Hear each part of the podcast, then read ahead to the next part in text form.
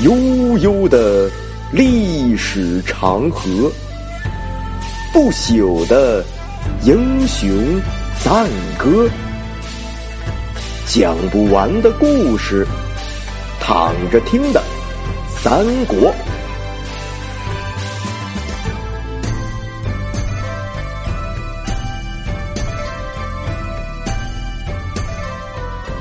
躺着听三国第一百六十回，大军南下。上回说到了诸葛亮料定曹操会大军南下，刘备呢向诸葛亮讨教御敌之策，诸葛亮让刘备趁刘表病危去把荆州要到手。刘备说死不愿意，诸葛亮呢也是个仁慈之人，那不愿意就算了吧。反正到时候曹操打来呢，也是自己展现才能的一个好机会。于是呢，就跟刘备说：“那我们就从长计议吗？”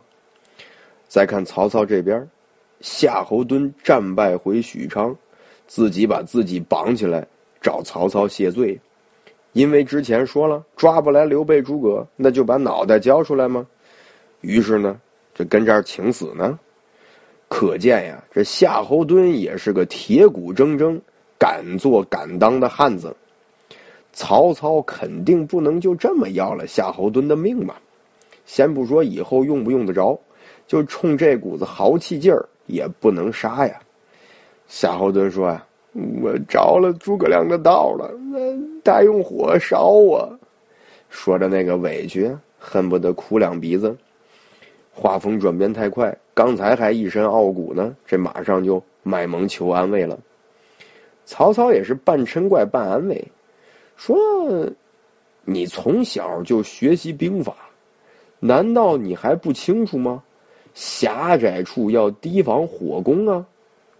其实他那边不是自己不知道，而是求胜心啊和轻敌思想冲昏了头脑。让夏侯惇一度以为自己可以只手遮天。听了曹操的话呢，夏侯惇叹口气，说：“李典、于禁都跟我反映这问题，等我悔悟的时候呢，已经来不及了。”看来这夏侯惇还是很有大将风范的，在这个时候呢，还不忘为别人争功。虽然这样会显得自己更加的不靠谱啊。这曹操一听啊，这队伍里还是有能人的吗？也不要打击了这些将士们的积极性。仗虽然打输了，但是总结了宝贵的经验，了解了诸葛亮的实力，日子还得过。以后再跟诸葛亮碰面时，用人的地方多的是。于是呢，曹操奖励了李典和于禁。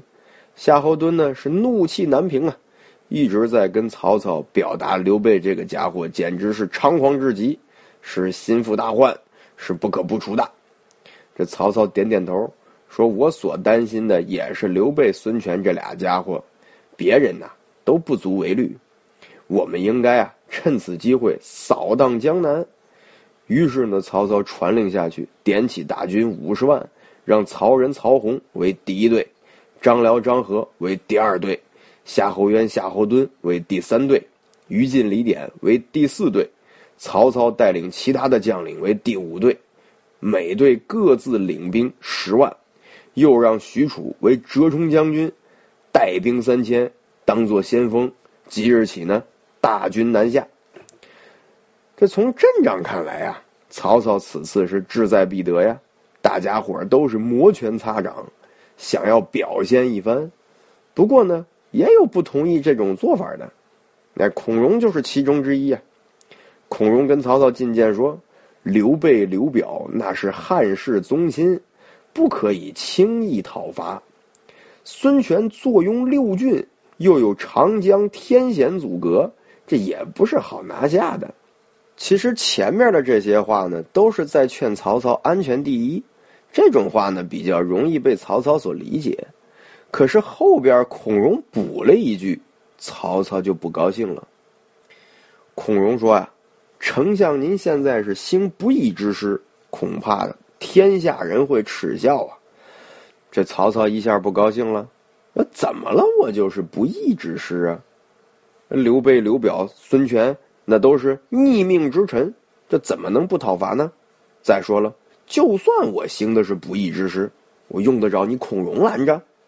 于是呢，就斥退了孔融。曹操这下就有点气急败坏了。为了防止此类事情再次发生，曹操下令：谁要是再敢进谏，必斩无疑。这孔融出来以后啊，是仰天长叹，自言自语啊，说：“以智不仁伐智人，安得不败乎？”意思是邪不胜正呗。啊，因自己的私欲来讨伐好人，那肯定是打不赢的呀。这话呢，就被孔融的对头给听见了。并传到了曹操的耳朵里头。曹操早就想找机会杀了孔融，但是没个什么好理由。这下子好了，这叫动摇军心，理应处斩。于是呢，就把孔融和两个孩子都抓了起来，通通给砍了。至此，三国时期的文学家、建安七子之一，以让梨著称的孔融啊，就这样呢，因为一个很尴尬的理由，被曹操给斩了。后来再也没有人敢对曹操的任，后来再也没有人敢对曹操的这一军事行动提出过任何质疑。那既然没有了质疑，曹操呢随即点起军马，依次前行，只留下荀彧在许昌留守。再看看荆州这边，刘表病重，派人呢去请刘备来商量，那其实就是要把后事交代给他。刘备带着关羽、张飞来荆州见刘表，刘表气若游丝，我已经是病入膏肓，不久便要死了。我想对你交代点身后事啊。刘备含泪点点头，跟刘表说：“您说吧，我答应您就是了。”刘表一听，眼神稍微舒缓了不少，接着说：“呀，我这俩儿子呀，不成事儿啊。”眼看着我这大难临头，而我呢却无能为力呀！我那俩倒霉儿子更是无力回天呐，他们是无法继承我这家业。贤弟呢，我死后这荆州的事就仰仗你了。刘备一听，这是要托孤啊！说这可不行，这与我的形象太不相符合了。从前徐州的问题就吃了亏。这次说什么也不能毁了我这名声。再说了，目前是大敌当前呢，我这领了荆州，这有点吃不了兜着走的意思。可是如果不答应着刘表托孤，到手的鸭子又让他给飞了，终究是太过于浪费了吧？那怎么办呢？那就先不把话说满，到时候见机行事吧。所以刘备怎么回答的刘表呢？我们下回接着聊。想要听到更多更好的三国故事以及古典诗文，请关注微信公众号“考拉的语文乐园”，我在这里等着你们。